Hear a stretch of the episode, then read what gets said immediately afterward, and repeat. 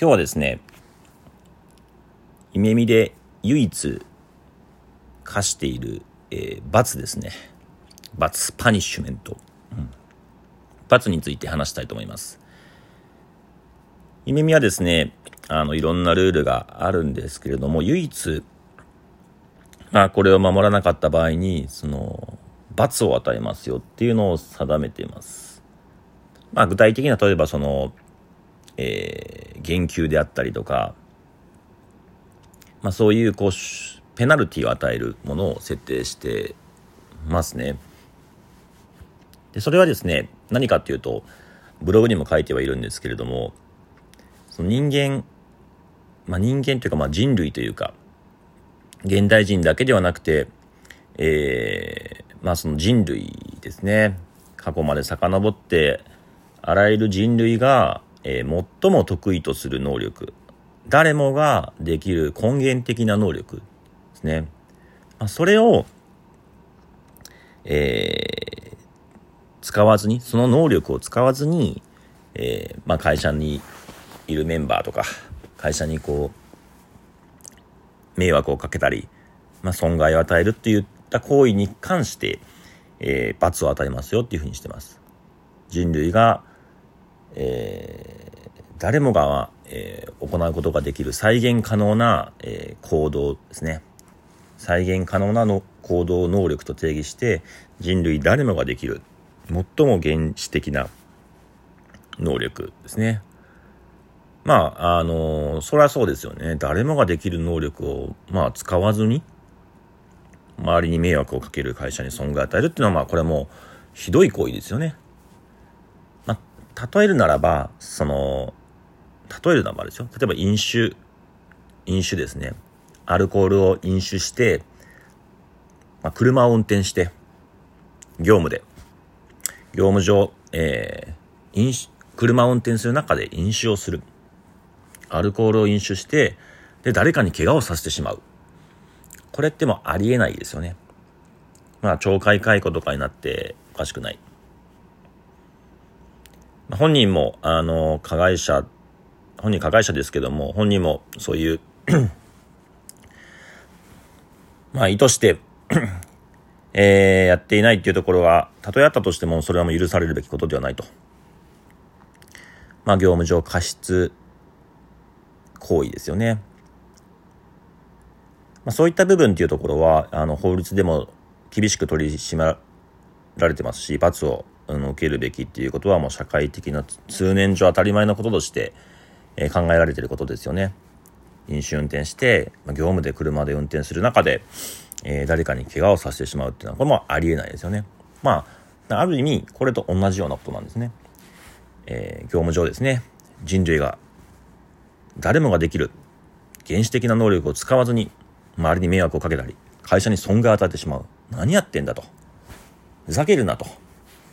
罰だと、まあ、そういう形でですね定めてます。じゃあこれ何なのかっていう話なんですよね。な何なの？その原始的な能力？人類全員ができる？その人種に関わるですよ。その国とか育ちとか年齢とかもうそういうのに関わらず誰もが行うことができる能力って何なの？っていう話なんですよね。じゃあ続きは次回で。嘘です。というのは嘘で、まあ、あのー、これはですね、ブログではあの入社してからお伝えするっていうふうに書いてはいるんですけども、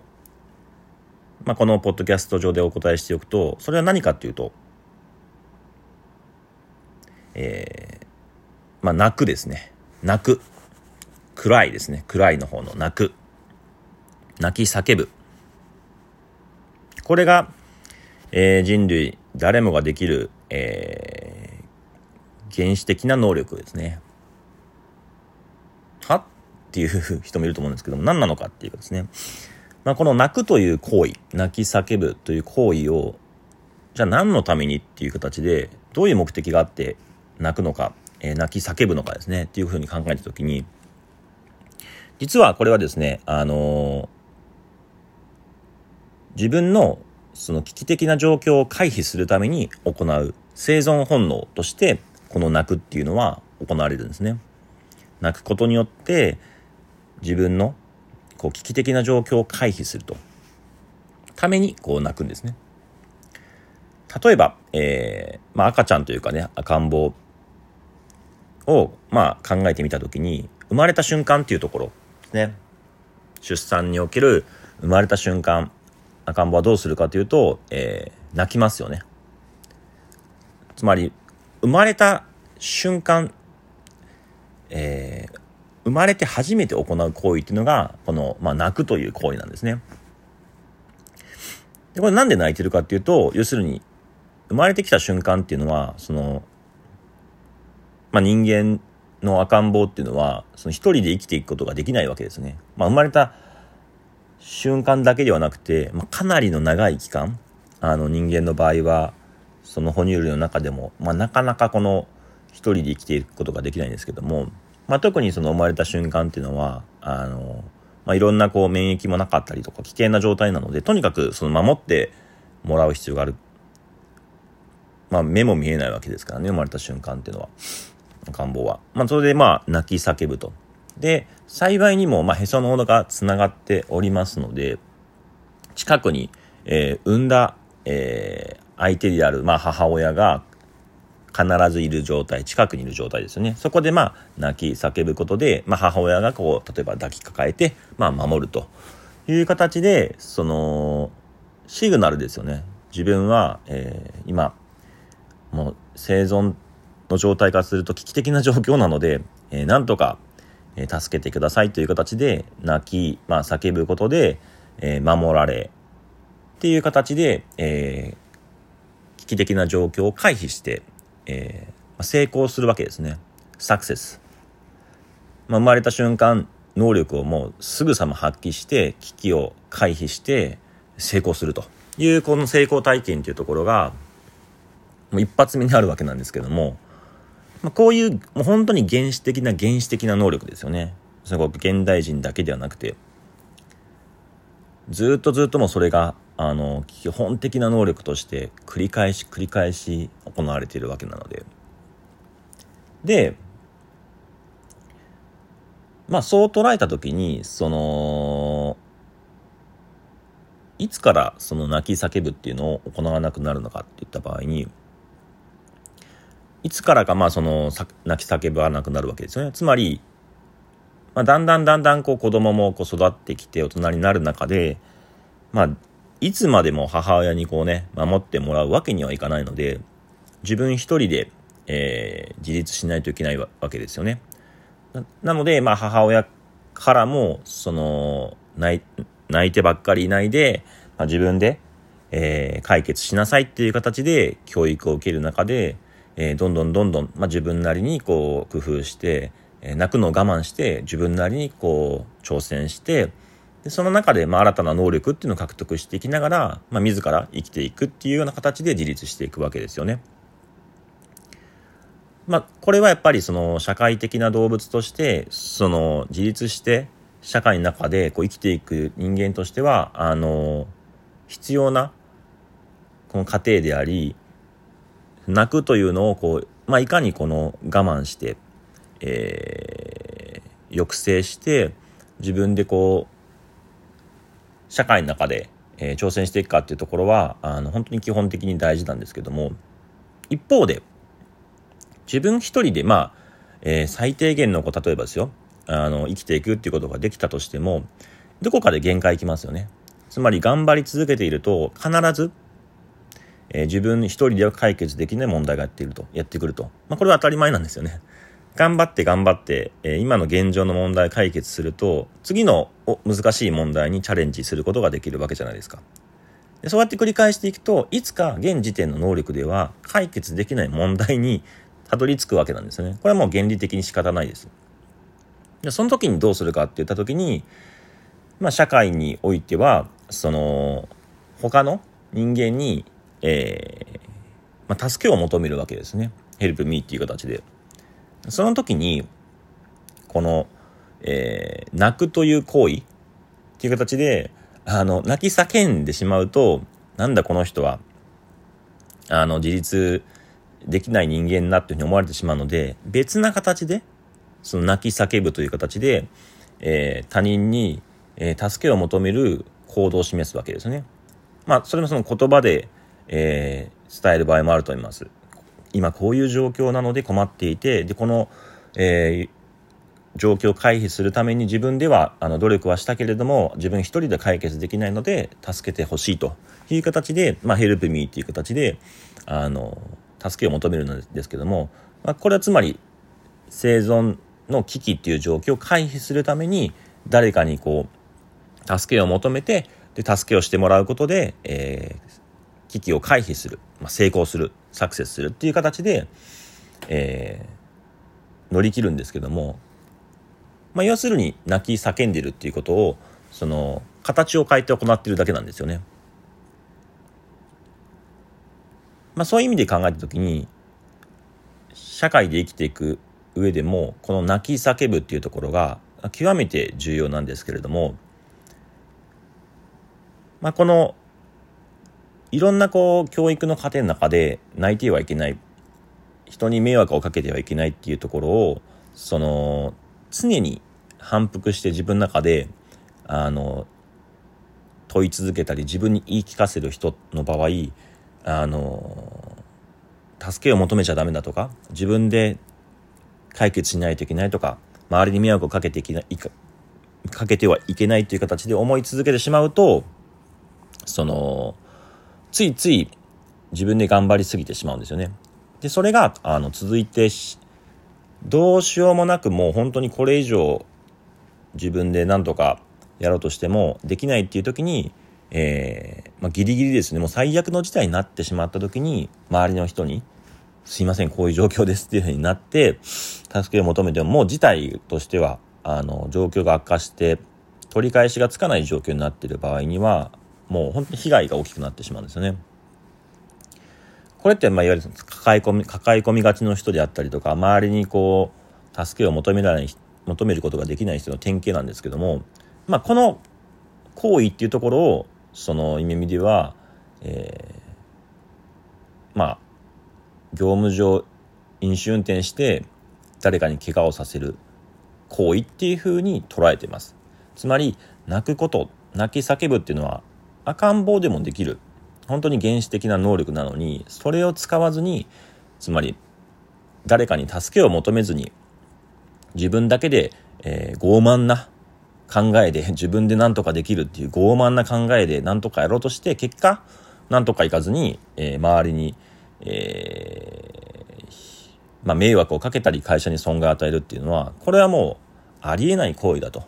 いうふうにあの捉えてます。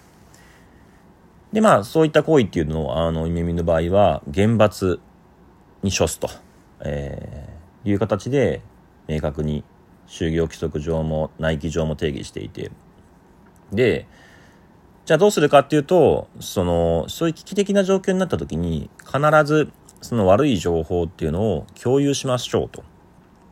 共有することによって、えー、周りの人がそれを察知して、えー、助けることができるので悪い状況を悪い情報悪い状況を共有しましょうっていう形で、えー、バッドニュースファーストっていう文化を徹底してます。バッドニュースファースト。悪い状況を、まあ、いち早く共有しましょうと。これはですねまあ製造業とかでもこのバッドニュースファーストっていうのはあの結構言われて実施されていて習慣化されていて、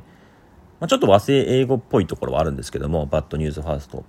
あのー、結構製造業では徹底されてますねでまあ、イメミの場合も、あの、これをずっと徹底してますね、10年以上。ただ、あのー、一度それが徹底されなかったことが実はあったんですよ。これはですね、えー、振り返ると2011年の11月25日の金曜日、まあ、午前なんですけれども、まあまあ結構な前、もう10年近く前になるんですけども、当時ですね、非常に大規模な、えー、アプリサービスを、まあ、開発運営している中で、そのアプリケーションが、その2011年11月25日金曜日午前に、の起動しないというエラーが、サービスのエラーが起きたんですね。で、そのアプリケーションっていうところは、そのお店に行って、その使うといろんなこう、えー、特典がもらえるっていう形の内容になっているので、まあ、その金曜日にそのお店に行ってその特典をもらおうっていうので、まあ、殺到している人があの使えないっていう状態が起きたんです。で特にその、まあ、アプリケーションっていうのはその店頭の、まあ、レジとかでこうアプリケーションを使って特典をもらえるものなので、まあ、いわゆるその店頭のレジ業務にものすごいあの影響を与えて、まあ、混雑したりとか、えー、クレームが発生したりっていう中でものすごいご迷惑をおかけしたんですね。でその時にまああのー、実はですねこの、ま、障害ですよね障害が起きたっていうところをがあの社内ではですね、えー、私の方には報告が上がらずまあなんとそのそういう大きな問題が、えー、起きてお客様にご迷惑をおかけしたっていうところが後から知ることになったんですね。しかもお客さんから言われて知ることになったと。まあ、どういうことかっていうと、えー、まあ、以前そのそういう問題が起きた時にそのお客様から呼び出されたんですよね。え、当時のそのマーケティングのその責任者の方に。で、まあ、片岡さんと。まあ、以前あったこの大事故えー、障害の内容に関して、まあ、社内的にはものすごく重く受け止めていますと。で、その我々が作っているものっていうのはそのウェブとかそういうアプリケーション、インターネットのウェブのアプリケーションなので、まあ我々からするとウェブサービスっていう認識だったんですけども、まあ、お客様からすると、まあ、当然のことなんですけれども、その業務で使われてるわけですよね。そのレジとか店頭のレジ業務で使われてる、その業務システムなんですね。まあ、実際その業務系のそのデータと連携したりするっていう結構密に連携するサービスだったんですけども、まあ、業務システムが、えー、全店舗停止になったという取り扱いですになってたんですねそのインシデントインシデントっていうんですけどもそういう、えー、事象が起きた時にそのそれを評価してリスク評価をするんですけども、まあ、いわゆるインシデントの評価としては全店舗停止業務停止っていう取り扱いになったんですね。なるほどっていうふうにそこで、まあ、感じたのが、これは、その、ウェブのサービスっていうよりは、非常にまあ、クリティカルな、あのー、まあ、大きな影響を与えるものであり、それがまあ全店舗にわたって、あの影響範囲があったっていう形で、影響度も高い、影響範囲も高い。っていう形二軸で考えたときに、まあ一番こう、リスク評価としては高い、えー、そういう評価になっていて、で、まあ、社内的には、その CIO だけではなくて CEO のエスカレーション、また CEO とかにもその報告する内容にな、なり、まあ、実際のところ、その、どういうふうにその責任者の人から言われたからっていうと、その、ベンダー選定の疑義が生じたっていうふうに言われたんです。ベンダー選定の疑義が生じた。まあ、要するにその、何やその会社大丈夫かみたいな。もう帰った方がええんちゃうかっていうまあそういうふうに疑いを持たれて、えー、まあそれぐらいの大きな事態になったっていうことを伝えていただいたんですよね。その時にめちゃくちゃびっくりして、まあ一つびっくりしたのはその、あ、我々のその認識が甘かったというか、まあその業務システムなんだなっていうところで、捉え方が甘かった。で、もう一つは 何よりもその、そういう事態になっているっていうことを、お客様から知って初めて知ったっていうところですね。本来は社内でその大きな事件、事故になった時に、それが共有されて対策を取る中で、我々から何かお客様にその再発防止のご提案をして、まあ、一緒になって取り組んでいかないといけないんですけども、そういったプロセスがまるっきり機能していなかったっていうところがありました。まあ、今から考えるともうありえないんですけども、本当にそういう事態になってしまっていたんですよね。で、それまでも、そのバッドニュースファーストは大事だよっていうふうに、その以前からずっと言ってはいたものの、まあそれが守られていなかったというのが、あの、めちゃくちゃショックで、で、そこから、まあその、いわゆるベンダー選定の疑義が生じたっていうところで、まあ、実際のところそのお客様からもそのじゃあどういうふうにこの問題が起こらないようにするべきかっていう形で、まあ、対応策の提示を求められその実施をしてその改善をしていくっていうところをやっぱ求められる中で非常に大変な辛い思いをしたっていうところがあってですね。まあそういうこう中であのいろんなステークホルダーあの関わるステークホルダーも他にいたのでお客様以外にそこからもこう叱責を受けえー、怒号が 怒号が飛び交いみたいな形もあったりとかまあそういうなんていう耳は品質が低い会社なんだっていう形でステークホルダーからも言われ、えー、まあ我々もそうですね。自尊心を傷つきこう涙しみたいな感じがやっぱあってですね。まあそういったところをこう二度と発生させないためにどうするべきかっていうのを本当に考えて、まあ、当時はですね全社員あの危険予知研修っていう形ですね。あの、ヒューマンエラーをなくすための研修。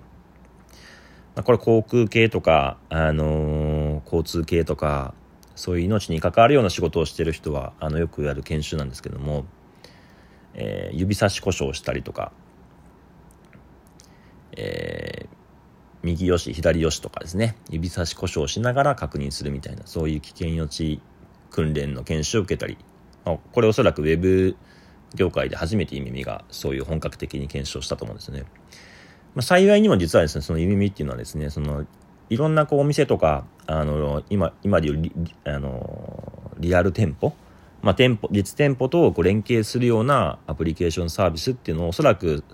最大規模のそういったサービスをあの初めて取り組んでいた会社ではあったので、耳は。ウェブサービスでありながらも、その本当にいろんなこう生活に影響あるサービスをやっていたので、まあ、そういった意味では、あの頻繁にウェブサービスのようにアップデートしてサービスを進化させながらも、もうその体制何か問題があると、ものすごいこう実世界に影響があるような、非常に高品質が求められる。まあそういった、こう、ある意味こう、矛盾する部分を両立させないといけない、そういうものを求められていたんだなっていう。それをまあ、どこの会社でももしかしたらいち早く求められていたんだなっていう形で、まあ、ある意味すごくラッキーなんですけども、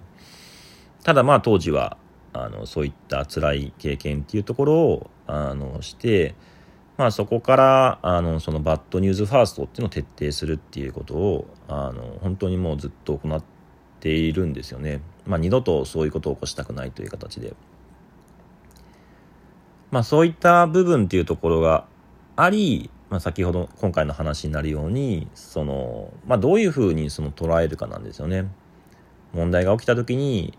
いやいやねあの自分で解決するしかないんじゃないかとか思ってしまうかもしれないあるいはそんな周りにね問題が起きた起きたみたいな感じでねこう叫びまくっていうのはなんかねある意味こう狼少年みたいな感じになるんじゃないか大げさなんじゃないかみたいな感じでそんなのね叫んでるとなんか誰もいつか見向きしなくなるんじゃないかとかまあいろいろこう自分を正当化してね、あの、隠したいっていう、隠蔽したいっていう気持ちはやっぱわかるんですよね。まあ、特にこう、一般的な会社だと、まあ、そういう、ね、自分のミスとか失敗とかですね、あるいは無能ですね、自分ってできませんみたいな、そういうものをこう明らかにするっていうのは、あの、自分の評価を下げることでもありますし、あいつできないんだ。恥ずかしいですよね。恥ずかしいですし、まあ、あの、本当に評価下がるかもしれないですよね。うまく隠し通してそのままいけば、何の評価も下がらずに済むのに、わざわざさらけ出してできませんって言ってミスしましたっていうふうに言うことで、あいつダメだっていうレッテルを貼られて評価まで下げられて、次にチャンスをもらえないっていうふうになると、まあそれ、それこそ生きていけない状況になるかもしれないっていう恐れですよね。その恐れがあるから隠すんですよね。そういったところのその隠すっていう行為、悪い情報を隠してしまうっていう行為を隠蔽行為ですね。隠蔽行為と定義して、まあそういうことに対して厳罰に処すっていうふうにしてるんですね。むしろ、バッドニュースファースト悪い情報をいち早く共有するっていうことは、その称賛されるべき行為っていうふうに定義して実際にあの称賛してます。絶対に起こらない。称賛しかしない。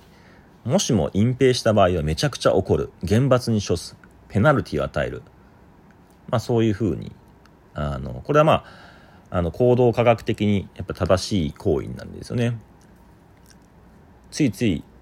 隠蔽して隠してっていう方に恐れから隠してしまう行為が、えー、になるので、まあそういうふうにね、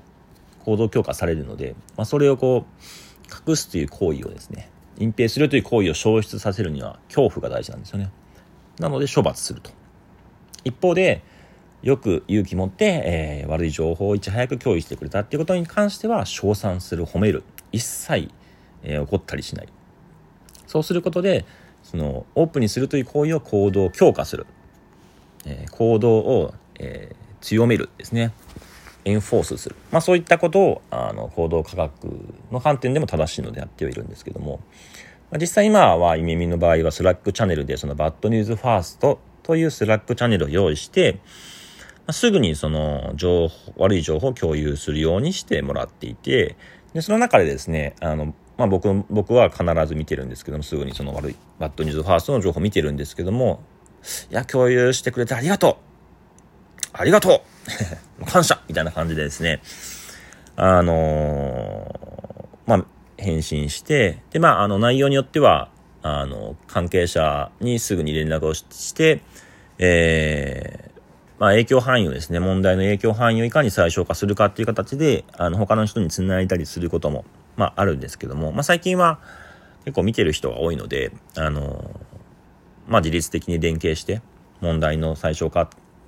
影響範囲の最小化っていうところが、まあ、自律的に行われたりはするんですけども、まあ、結果、としてその方がいいんですよね。悪い状況を早く共有していかにそれをまああの最小限に影響範囲を最小限に抑えるかっていうそのまあ一時的一時初動っていうのが大事になってくるのでまあそういうもうあの文化になってますしまあ悪い状況が起きましたっていう形で顕在化した状態だけではなくて起きるかもしれないっていう形でまあ、そういう不確実性がある中でも将来その起きるかもしれないっていうリスクがある状態ですね。のその状態でも、まあ、あの共有結構してもらっ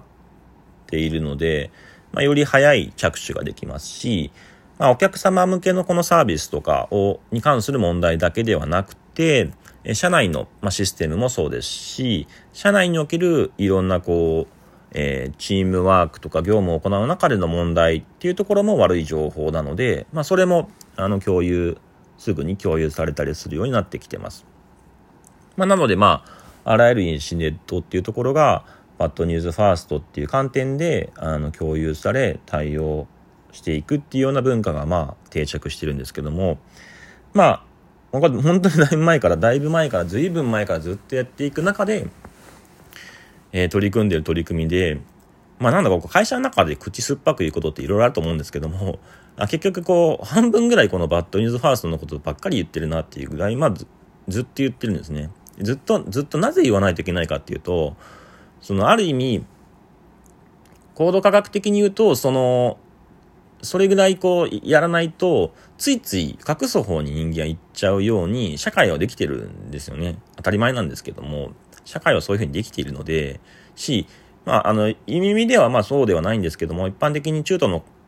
中途入社の方とかで言うと、やっぱりその、それまでの会社で言うと、まあなかなかその、自分の失敗とかできませんっていう無能をさらけ出すっていうことは、とてつもなく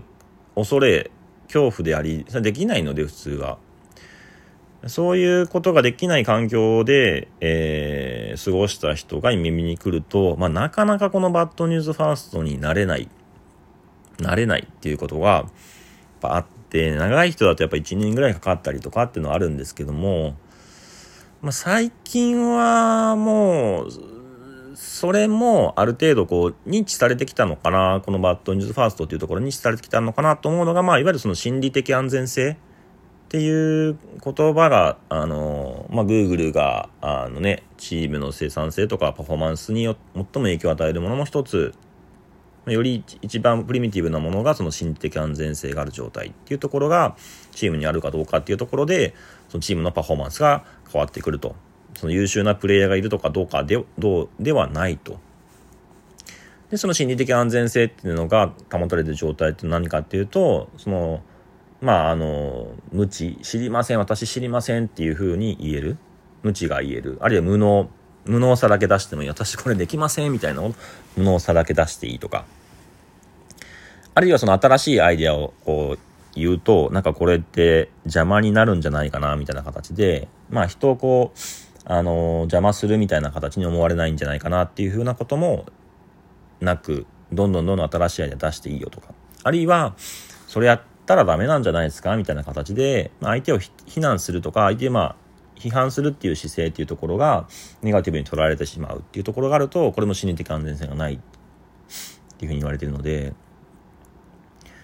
まあ、その無知無能邪魔批判みたいなところっていうところが、そのどんどん出せますよっていうところが心理的安全性のポイントなんですけども、まあ、バッドニュースファーストっていうのはまさにこの心理的安全性に関係するところで、実際にこの心理的安全性を研究しているそのエドモンドソンっていう人がいて、まあ、99年にその論文を出しているんですけども、まあ、なので心理的安全性ってのは別に Google があの新しく発見したことではなくて、あの前、以前からその研究されていたことなんですけども、まあ、そのエドモンドソンのその研究とかによると、その医療機関とかでも、その、最もパフォーマンスを出している医療機関っていうところをよくよく調べてみると、その医療過誤というか、まあ、その医療におけるこう、ミスみたいなところの報告件数がむしろ高いみたいな。まあそういうこう、一見すると矛盾するような状況になったんですけども、それは何かっていうと、その、こういうミスがありましたとかっていうところをその言える雰囲気があるから、えー、報告件数が高いと。で、その言えることっていう、言えることがあるからこそ、その改善していくことにつながって、結果として、その、そう医療機関っていうところは非常に、まあ、あの、優れているっていうふうな結果になるわけなんですけれども、まあ、そこからその心理的安全性っていうところが、あの、定義されて、注目されたんですよね。まあ、なので、その、一見するとバッドニュースファーストっていうのは、なんかもう、まあ実際毎日のようにバッドニュースファーストの報告あるんですね、今。一日何何件もあります。で、一見すると、わ、なんかもうやばいな、この会社みたいな。バッドニュースだらけだよ、みたいな。大丈夫かっていうふうに思われるんですけども、そうではないと。むしろ多ければ多いほど、あの、いいんだ。っていうのは、このエドモントソンの、えー、まあ、あの、研究なんですけども、まあ今現状で言うとまあ、あの、現状って言ってもね、この もう長い歴史にわたるんですけども、ずっとやってきてる中で今こういう状態に立ってるっていう形なんなんですけども、まあこれをこう維持し続けるっていうところは、あの、ものすごい大事ですし、まあ常に常に、えー、悪い情報っていうところを共有しようっていうのを言い続けて、まあ、特にですね、この隠蔽行為を絶対に許さないっていう姿勢を示すっていうことはやっぱ大事なんですよね。まあ、それもこれもやっぱり2011年、まあ、11月25日に起きたその出来事っていうのをこう繰り返さないためにですね、まあ、そういったところをこうやっぱり大事にしてるんですよね。まあ、これはですね、あのー、そういうまあ、過去のこう事件、事故が起きた時にそれをどう乗り切るかっていう形ですね。まあ、いくつかの観点があるんですけども、まあ、レジリエンスみたいな感じで、回復するみたいな感じで言うと、そういう辛い出来事から一回こうちょっと落ち込むんだけれども、マイナスになるんだけども、まあゼロに戻るみたいな回復するっていうのがありますと。で、もう一つの考え方として、その、まあその耐久性みたいな感じですかね。えー、まあそういうこう、ちょっとした、あの、ことがあっても、あの、まあ、微動だにしないというか、落ち込まないみたいな。なそのゼロの状態からマイナスにならずに、ゼロを維持するとか、あるいはちょ、ちょっとだけマイナスでこう抑えるみたいな。その対障害性みたいなね。頑丈さみたいな。まあ、ロバストネスって言うんですけども。めっちゃ頑丈やな、あいつし、うん。すごいな。こんな状況でもめっちゃ楽しんでゲームのように楽しんでるな、みたいな。俺なんかもう怖くて怖くてとか焦っちゃうのにすごいな、みたいなね。すごいタフネスな人っていますよね。がロバストネスって言うんですけども。そうじゃなくて反脆弱性、脆弱性ってのがあるんです。反脆弱性。アンティフラジャイル。こう、反対の反ですね。反脆弱性反脆弱性っていうか、何かっていうと脆弱な状態が起きた時にむしろそれをバネにして、えー、それをこうさらに成長するみたいな、ちょっと筋トレみたいな感じですね。筋肉に負荷をかけることによって、その筋肉がこうさらに成長するっていうような筋トレとちょっと近いんですけども、まあその反脆弱性ってすごい大事だなと思っていて、まあその10年ぐらい前の出来事ではあるんですけども、もう当然その レジリエントっていう形で回復してますし、まあそ、それに比べればっていう形で、今回のなんか事件っていうのは大したことないよね、みたいな感じで、まあロバストネス、タフネスみたいな、あの、そういうのももちろんあるんですけれども、まあ過去の出来事っていうのを風化させずに、忘れずに、えー、むしろ、まあそこをこうですね、活かして、より強くなっていくっていうところが大事だなとは思っていて、まあそれをやっていく上でも、まあ常に常に、あの、この出来事っていうところを、その肯定的に捉えて、えー、社内の文化として、習慣として定着させていくと。そうすることによってですね、あの、本当に強くなっていくんですよね。えー、むしろこう、さらにこう、マイナス、一旦マイナスになるんだけども、ぐーんとプラスになるみたいな、カーブを描いてですね、上昇していくみたいな、まあそういうこう、カーブのイメージが、この反脆弱性っていうことであるんですけれども、まあ、この不確実性が高い世の中になっているので、やっぱり何が起こるかわからない中で、その、予測するっていうところは難しいですし、やっぱり必ず問題っていうのは起きてしまうので、むしろその問題とか、まあ事件、事故みたいなところを、えー、活用して、えー、成長していけるかどうかっていうところが、その、組織のこれからの強さっていうふうに言われていて、まあ、反脆弱性っていうその本も出版されてるんですけれども、まあ、この辺りのね、その反脆弱性っていうところをどう組織の中に取り入れるっていうのは、まあ、今後おそらく重要になってはいるんですけども、特にまあ、耳の場合はこのバッドニュースファーストですね。まあ、心理的安全性にも関わりますけれども、これをまあ非常に大事にしてるっていうようなお話でした。ちょっと長くなりましたけれども、以上となります。